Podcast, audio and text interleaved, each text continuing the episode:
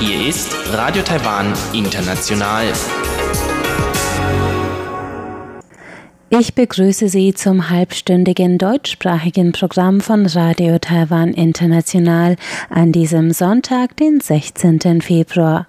Am Mikrofon hören Sie Karina Rother und Folgendes haben wir heute für Sie im Programm. Im Wochenendmagazin ist Robert Stier im Gespräch mit dem jungen Musiker Zhang Ting Shou, der derzeit in Hamburg die Geige studiert und heute von seinem Studium berichtet. Danach geht's weiter mit dem Kaleidoskop mit Chiu Hui und Sebastian Hambach und das heutige Thema ist der jüngst wiedereröffnete Zoo in Hsinchu, der einzige Zoo in Taiwan, der noch an seiner ursprünglichen Stelle steht, wo er 1936 eröffnet wurde. Mehr dazu nach dem Wochenendmagazin.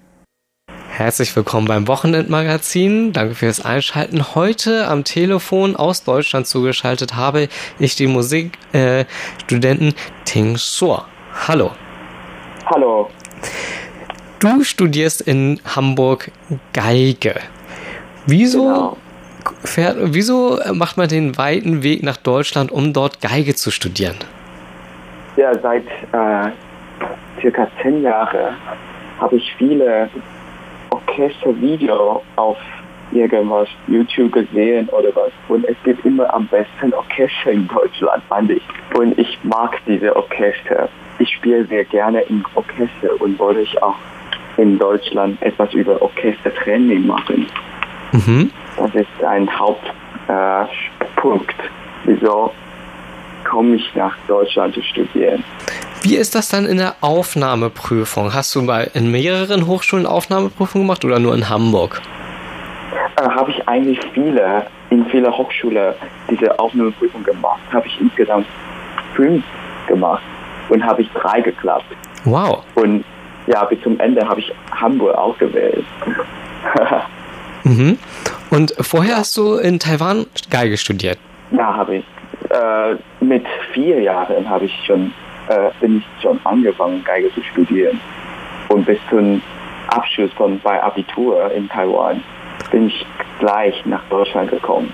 Ah, und ähm, wie ist das Studium in Deutschland für Musikstudenten? Ich, fand, ich finde, dass Musik in Deutschland ist sehr, sehr wichtig und wir haben viele Zeit zu üben. Und zu, zu vergleichen zu Taiwan wir haben wenige andere Kurse, zum Beispiel Theorie oder Musikwissenschaft. Das ist, bedeutet nicht schlecht, aber ich meine, wir haben einfach viele Zeit zu üben. Mehr Zeit, ich meine. Aha. Ähm, ja. Westliche klassische Musik in Taiwan ist ja eigentlich nichts Traditionelles äh, hier. Welche Rolle spielt das hier oder welche Unterschiede gibt es zwischen Deutschland und Taiwan da? Das ist wir spielen hier, wir, wir spielen viele Beethoven, Brahms, Bach bei klassischer Musik, oder? Und hier in Deutschland spielt man einfach die Musik einfach raus. Und in Taiwan ist immer ein bisschen noch schwer zu erklären, wie Beethoven ist, wie Bach ist. Aber wenn man hier in Deutschland spielt, man fühlt sich einfach, die Musik kommt einfach raus, fand ich. Mhm. Also ähm, ist es in Taiwan so ein bisschen analytischer vielleicht und ja, in, in, analytischer. Ja, und in Deutschland ist es, meinst du, ist es ein bisschen freier das Ganze? Wie ist das Leben im Vergleich äh, zu Taiwan? Wenn du an deinen Unterricht, an deinen Geigenunterricht denkst in Taiwan und äh, an deinen Geigenunterricht hier in, Deu oder in deinen Geigenunterricht in Deutschland, ähm, mhm. Wo sind da die Hauptunterschiede? Was meinst du? Wir haben immer ganz begrenzende Zeit für Unterricht in Taiwan, zum Beispiel immer eine Stunde oder eineinhalb Stunden. Aber hier in Deutschland bei meinen Lehrern ist immer ohne Begrenzung, ist immer zwei, drei Stunden lang. Das ist Hauptunterschied wow. für die Zeit. Mhm. Und, ja, äh, und gibt es da Unterschiede in den Lehrmethoden? Die Lehrmethode bei meinen Lehrern ist eigentlich äh, ziemlich gleich. ziemlich gleich bei meiner, bei meiner Seite. Beide sind immer frei und die sagen, ich kann einfach spielen, wie ich will, aber die Hauptmusiksache muss dann in den richtigen Weg gehen. ja. Warum hast du dich für Hamburg entschieden? Weil Hamburg sehr schön ist.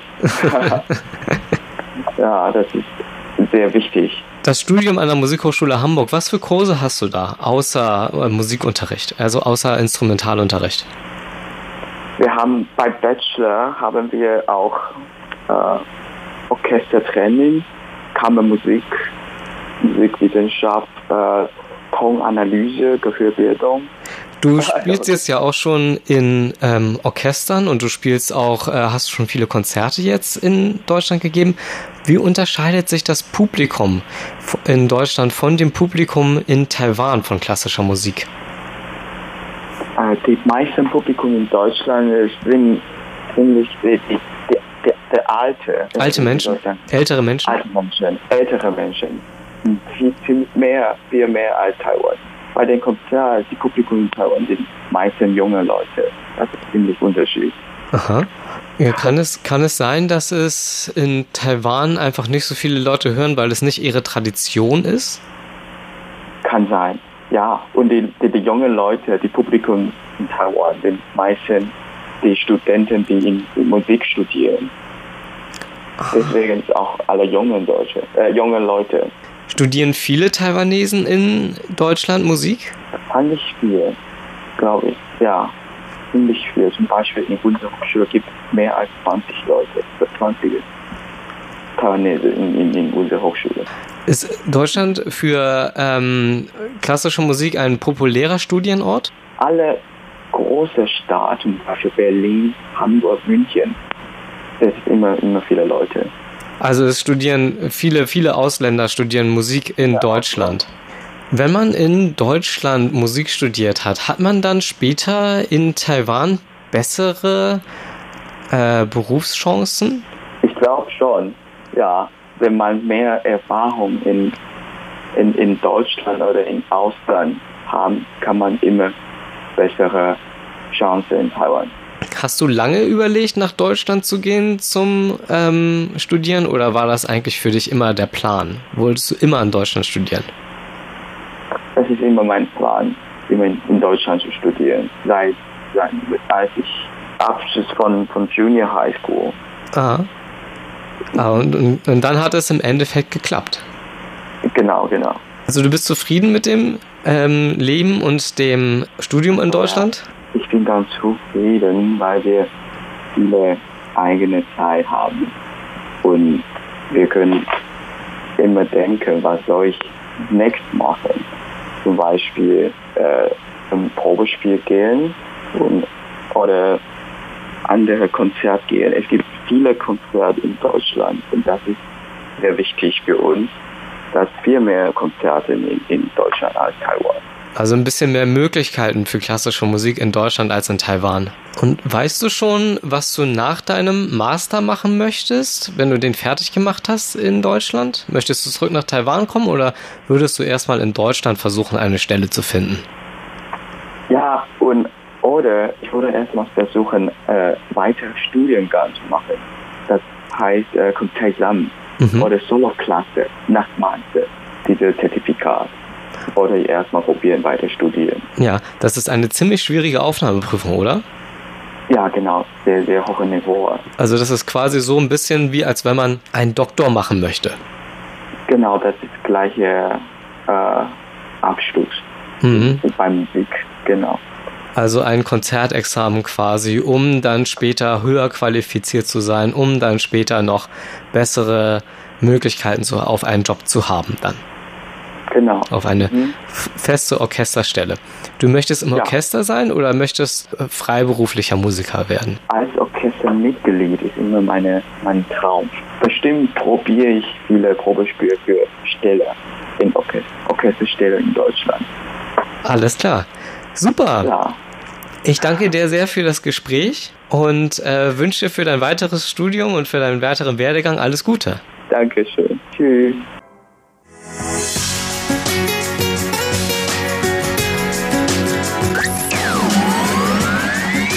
Radio Taiwan, international aus Taipeh.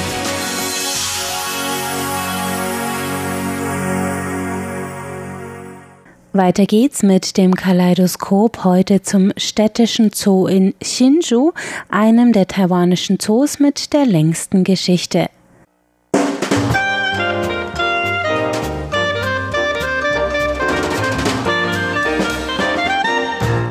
Herzlich willkommen, liebe Hörerinnen und Hörer, zu unserer Sendung Kaleidoskop. Am Mikrofon begrüßen Sie Sebastian Hambach und Chobi Hui. Für unser heutiges Thema begeben wir uns noch einmal nach längerer Zeit in die Tierwelt Taiwans oder genauer gesagt in die Welt, die sowohl für Menschen als auch für Tiere gedacht ist, nämlich die Zoos oder auch die anderen Tierparks, die es in Taiwan gibt. Und der Anlass ist dafür die Wiedereröffnung des städtischen Zoos von Hsinchu in Nordmittel-Taiwan. Der hatte nämlich zwei Jahre lang Renovierungsarbeiten über sich ergehen lassen müssen und war deshalb dann auch entsprechend nicht zu betreten. Aber seit Ende Dezember vergangenen Jahres wurde er dann wieder eröffnet. Das war eine schon größere Veranstaltung, der auch der Bürgermeister von Hsinchu, Lin Zhijian, und die Präsidentin Tsai Ing-wen beigewohnt haben. Das war wohl auch ein persönliches Anliegen von dem Bürgermeister, wie er zumindest immer wieder betont hat, diesen Ort, den er zum Beispiel oder den auch viele andere aus ihrer Erinnerung noch kannten, in der Stadt so wieder herzurichten, dass er wieder zu einer wirklichen Attraktion werden kann. Und tatsächlich handelt es sich eigentlich zwar nicht um den ältesten Zoo Taiwans, aber um den Zoo, der am längsten an seiner derzeitigen Stelle steht. Denn Dort gibt es ihn schon seit der japanischen Kolonialzeit, wo er im Jahr 1936 eröffnet wurde. Ja, genau. Also diese Zoo hat nämlich eine Geschichte von 83 Jahren und ist relativ klein, 2,7 Hektar groß und das ist für einen Tierpark schon etwas klein. Zuvor hatte es dort auf dieser Stelle eigentlich einen Park gegeben und dann hat man einen Kinderspielpark entwickelt und dann noch ein Zoo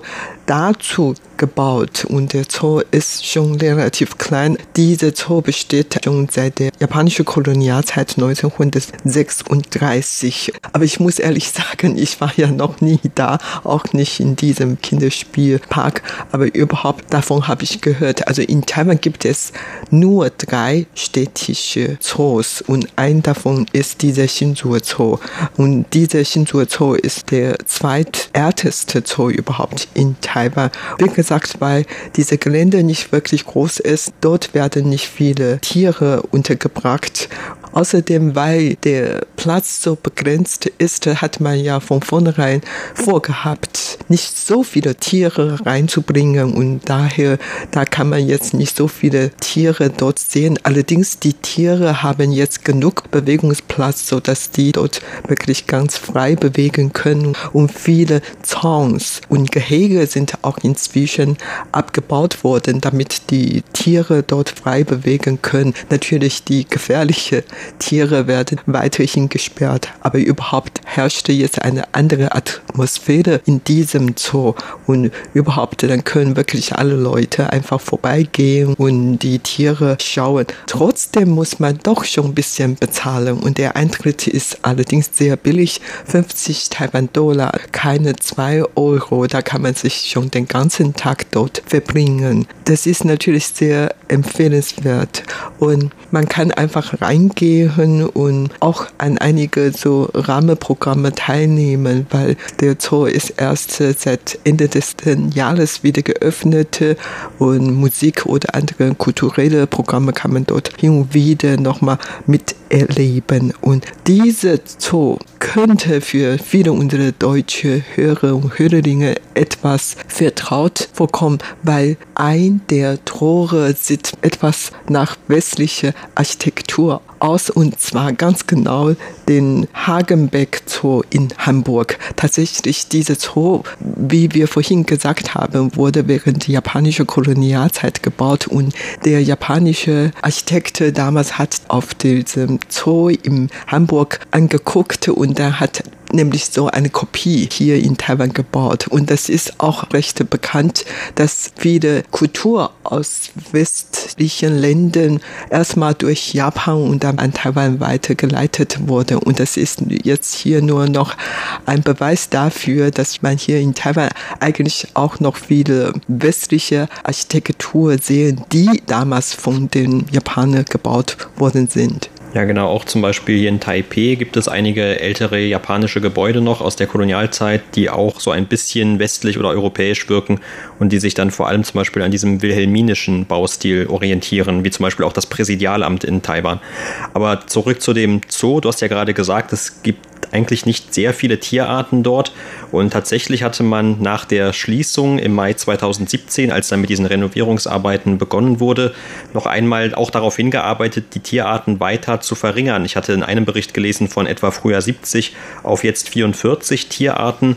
Und damit sollten dann eben auch diese anderen, was du gerade schon erwähnt hast, Umplanungen einhergehen. Also man hat eben die bisherigen Käfige und Gittern weitgehend abgeschafft, sofern das eben möglich war bei manchen Tierarten. Und stattdessen hat man dann eher Wassergräben aufgebaut oder auch Zäune. Aber die Zäune sollten auch nicht zu hoch sein, also nicht höher als 1,20 Meter. Und man hat dann auch viele Büsche noch angepflanzt als Abgrenzungen, dass also dieser Kontakt zwischen den Besuchern und den Tieren möglichst nahe sein kann, aber auch nicht so, dass die Besucher die Tiere dann mit ihrem Besuch in dem Zoo stören. Also so hat zumindest der Zoo das Ganze dargestellt und auch die Ziele dieser Renovierungsarbeiten. Das heißt also, so möchte man versuchen, den Zoo noch etwas attraktiver zu machen, anstatt dass man vielleicht von einer etwas weiter entfernten Stelle nur etwas ungünstig in diese einzelnen Gehege oder Käfige blicken kann und vielleicht dann natürlich auch, dass sich die Tiere dann etwas wohler fühlen, denn jetzt haben sie etwas mehr Freiraum, dann sich auch zu bewegen oder eben auch sich auszuruhen, mehr Verstecke zu finden und so weiter. Und natürlich mussten dafür auch dann einige Tiere abgegeben werden an zum Beispiel andere Einrichtungen, die es in Taiwan gibt. Aber zum Beispiel auch viele von den ursprünglich in dem Zoo gehaltenen Vogelarten, die hat man dann in die Natur einfach entlassen oder eben auch abgegeben in andere Zoos oder diese anderen Tierparks. Teilweise hat man dann auch aus diesen alten Vogelgehegen neue Kunststücke angefertigt, die jetzt auch in diesem Zoo sich befinden und die Besucher können dann dort durchlaufen und auch eben diesen Aspekt des Zoos dann genießen. Also es geht auch nicht nur um Tiere, sondern auch so ein bisschen um diese Einrichtungsgegenstände oder diese Architektur, diesen Umbau, jetzt vor allem auch nach diesem Umbau, dann noch weiter zu genießen. Natürlich möchte man auch einfach visuell dann etwas Neues bieten den Besuchern, vor allem denjenigen, die natürlich diesen Zoo auch schon vorher seit vielen Jahrzehnten kannten oder vielleicht selbst schon als Kinder besucht haben und dann jetzt selber mit ihren Kindern im Alter noch einmal dorthin gehen. Beibehalten hat man allerdings auch nach den Renovierungsarbeiten die allermeisten Pflanzen, die dort vorher waren. Etwa 80 Prozent hieß es von dem Zoo. Und natürlich auch diese markanten Einrichtungsbestandteile. Gerade hast du ja schon dieses Haupttor erwähnt oder eines dieser Tore, das einem Gegenstück in diesem Tierpark Hagenbeck in Hamburg nachempfunden ist. Oder dann auch gibt es wohl noch eine Fontäne. Auch das hat man natürlich als so eine Art von historischer Stätte oder einem historischen Merkmal innerhalb dieses Zoos dann beibehalten. Und natürlich hat man dann auch einige Gehege neu gebaut. Also auch hier sollten natürlich dann den Tieren neueste Annehmlichkeiten geschaffen werden sozusagen. Und man hat wohl auch neue Unterbringungsmöglichkeiten für Insekten geschaffen. Das gehört ja auch hier zu den Zoos in Taiwan meistens dazu, dass es eben noch ein Abteil oder ein Gebäude gibt, in dem die Insekten untergebracht werden. Und was natürlich auch sehr wichtig ist für Taiwan, man hat auch eine Reihe von neuen Restaurants und so etwas geschaffen, also Verpflegungsstationen und ein Eltern-Kind-Restaurant ganz speziell. Und was besonders dabei ist noch, dass jetzt in diesem Gelände noch viele Gemüse oder Obst selbst angebaut worden sind, damit die Kinder, die den Zoo besucht, auch selber diese Gemüse pflücken und dann die Tiere dort füttern dürfen. Und das ist natürlich eine Neuigkeit und viele Kinder freuen sich sehr darüber und haben dann relativ mehr diesen Zoo besucht. Und überhaupt ist der Shinjuer Zoo jetzt attraktiver geworden und auch mehr besucht worden. Allerdings, es hat inzwischen eine schlechte Nachrichten sich ergeben im Shinjuer Zoo. In jedem Zoo gibt es oft verschiedene Tierstars. Also wenn ich jetzt an den Taipei Zoo denken, dann denke ich oft an die Tuan Tuan Yuan Yuan, das Panda-Paar und dessen Kind Yuan Zai. Also Panda ist ein Star in dem Taipei Zoo und im Hsinchu Zoo hatte es bis vor kurzem noch ein Star, nämlich den Orang-Utan Baby. Baby ist erst vor kurzem gestorben im Alter von 32 Jahren, was dem Menschenalter von etwa 90 Jahren entspricht. Und er stürzte von einem Baum, vielleicht weil er schon wirklich zu alt war und hat diese Verletzung nicht überlebt und dann starb. Und es ist wirklich eine schlechte Nachricht, weil Baby damals eigentlich wirklich ein Star in diesem Zoo war und viele haben ihn kennengelernt. Trotzdem gibt es in diesem Zoo noch andere Nachfolger oder überhaupt andere Stars, die genauso beliebt wie diese Ulan-Otan sind. Ja, zu diesen anderen gehört eben auch noch ein bekanntes Nilpferd, das in diesem Zoo wohl sehr bekannt war und das auf den Namen Le Le hört. Ob es wirklich darauf hört, wissen wir jetzt nicht, aber zumindest heißt es so offiziell. Und man kann natürlich auch in dem Zoo einige unterschiedliche Dinge tun. Also es gab zumindest auch vor der Renovierung schon noch einen Kinderzoo und einige Tiere kann man überhaupt in diesem Zoo finden, die auch für Taiwan sehr bekannt sind oder auch so ein bisschen mit der Geschichte auch von Taiwan zu tun haben und dafür auch sehr wichtig waren, zum Beispiel den Wasserbüffel, der früher ja sehr weit in Taiwan verbreitet war, vor allem auch in der Landwirtschaft viel eingesetzt wurde oder auch den Formosa Sika-Hirsch, der auch eine wichtige Rolle spielt für Taiwans frühe Wirtschaft schon vor vielen hundert Jahren und heute allerdings eben hauptsächlich noch wirklich nur in den Zoos sich angeschaut werden kann. Zumindestens, wenn man diesen Tieren wirklich nahe kommen möchte, denn in der freien Wildbahn wird man auch vielen dieser einheimischen Tiere von Taiwan kaum noch begegnen können. Ja, wie wir vorhin gesagt haben, ist dieser Zoo gegründet noch während der japanischen Kolonialzeit und dieser Zoo hat dann auch den Zweiten Weltkrieg überlebt. Und was passiert während der Kriegszeit? Wo sind die Tiere untergebracht worden? Also diese Zoo war während der Zweiten Weltkrieg nicht sehr bombardiert worden, also nicht ganz zerstört. Allerdings, man hat schon von vornherein manche die Tiere nach Taipei Zoo gebracht, transportiert, so dass die heil bleiben konnten. Das ist auch ein kleines Kapitel in dieser Zoo-Geschichte. Und um noch mehr Besucher anzuziehen, hat der Zoo während der japanischen Kolonialzeit einmal Eisbären eingeleitet. Allerdings hat keine große Erfolg gehabt. Vielleicht weil das in Taiwan wirklich sehr heiß ist. Aber ich denke, das liegt eigentlich einfach daran, dass während der Kriegszeit, dass man nicht Lust oder Zeit hatte, den Zoo zu besuchen, so dass die Besucherzahl nicht wegen der Eisbären rasant gestiegen ist. Und überhaupt in Taiwan, wie gesagt, abgesehen von diesem städtischen Zoo, gibt es noch zwei weitere städtische Zoo. Einen im Nord-Taiwan, nämlich der Taipei Stadtzoo und der Shousan Zoo in Kaohsiung in Südtaiwan und Hsinchu liegt eher so Mitte in Taiwan, etwas südlich von Taipei. Wie gesagt, der Taipei Zoo ist der älteste Zoo überhaupt in Taiwan und zwar im Jahr 1914, noch während der japanischen Kolonialzeit gegründet. Und damals lag der Zoo nicht an der jetzigen Stelle in Muza, sondern fast Mitte in der Stadt Taipei und zwar in der Nähe von unserem Sendehaus, also in Yuanshan.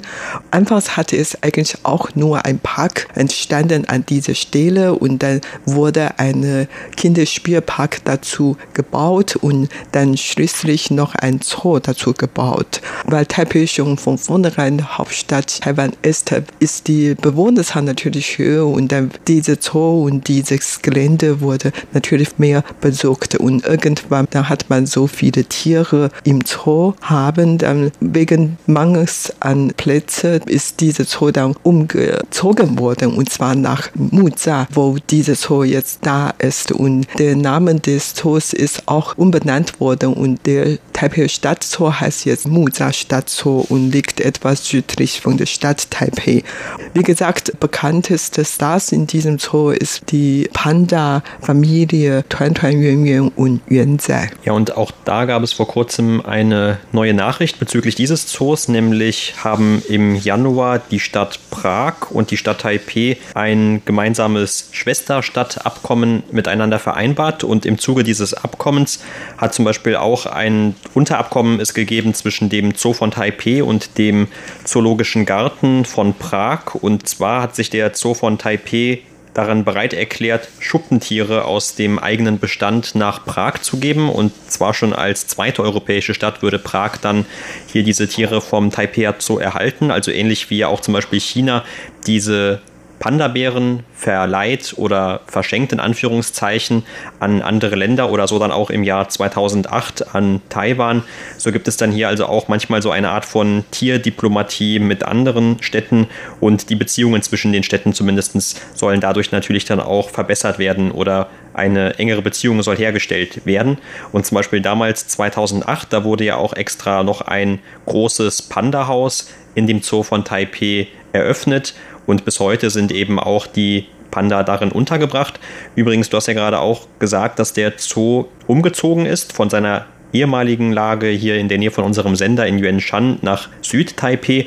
Und damit konnte der Zoo natürlich auch um einiges ausgeweitet werden. Also heute umfasst der Zoo von Taipei etwa 90 Hektar und ist damit nicht nur der größte Zoo Taiwans, sondern es ist auch sogar einer der größten in ganz Asien. Also eigentlich kann man sogar noch den auf, je nachdem wie man dieses Grundstück rechnet, über 160 Hektar aufrechnen. Also dann stünde dem eigentlich noch mehr Platz zur Verfügung. Und ich selbst war vor einigen Jahren das letzte Mal dort, aber damals wurde auch noch fleißig umgebaut. Also auch dort wird anscheinend immer wieder neu an den Gehegen herumgebastelt und wird versucht, also das für Tiere und die Besucher noch angenehmer und noch interessanter zu machen. Und tatsächlich, also wenn man am Wochenende sich dort aufhält, zumindest dann sieht man auch sehr viele Eltern mit ihren Kindern wieder dort. Also gerade für Familien ist das ein beliebtes Ausflugsziel. Aber man sieht eigentlich auch sehr viele Touristen aus den unterschiedlichsten Ländern, zumindest wenn man nach dem Aussehen schließt. Also auch für Touristen ist das anscheinend eine sehr interessante Anlaufstelle. Und es gilt auch so generell als eine Touristenattraktion für Besucher in der Stadt Taipei. Ja, das kann ich wirklich nur bestätigen. Ich hatte früher auch sehr oft den Taipei Zoo besucht, als meine Kinder noch klein waren und dort da kann man wirklich Leute begegnen, die aus verschiedenen Ländern kommen. Von dem Aussehen oder von der Sprache her kann man schon merken. Und der Taipei Zoo ist, wie gesagt, der wichtigste und größte Zoo in Taiwan. Aber in Südtaiwan, in der südtaiwanischen Stadt Kaohsiung, gibt es auch ein Shousan Zoo. Ich muss sagen, ich habe auch diese Zoo noch niemals besichtigt. Allerdings scheint schon sehr interessant zu sein. Und ich habe diesen Zoo noch nie besucht. Allerdings in der Nähe von diesem Zoo habe ich schon unterwegs einige Formosa-Makaken begegnet und die konnten sehr wild sein, sehr frech sein, schon sehr lebendig, sehr lustig, aber man muss schon einigermaßen vorsichtig mit denen umgehen sollte. Und abgesehen von den Zoos gibt es in Taiwan noch einige Aquarium, die sehr bekannt sind und auch sehr viel besucht sind. Zum Beispiel das Nationale Museum für Marine Biologie und Aquarium in Checheng in Südtaiwan und diese Institution ist eigentlich die am meisten besuchte Institution im Bereich von Tieren.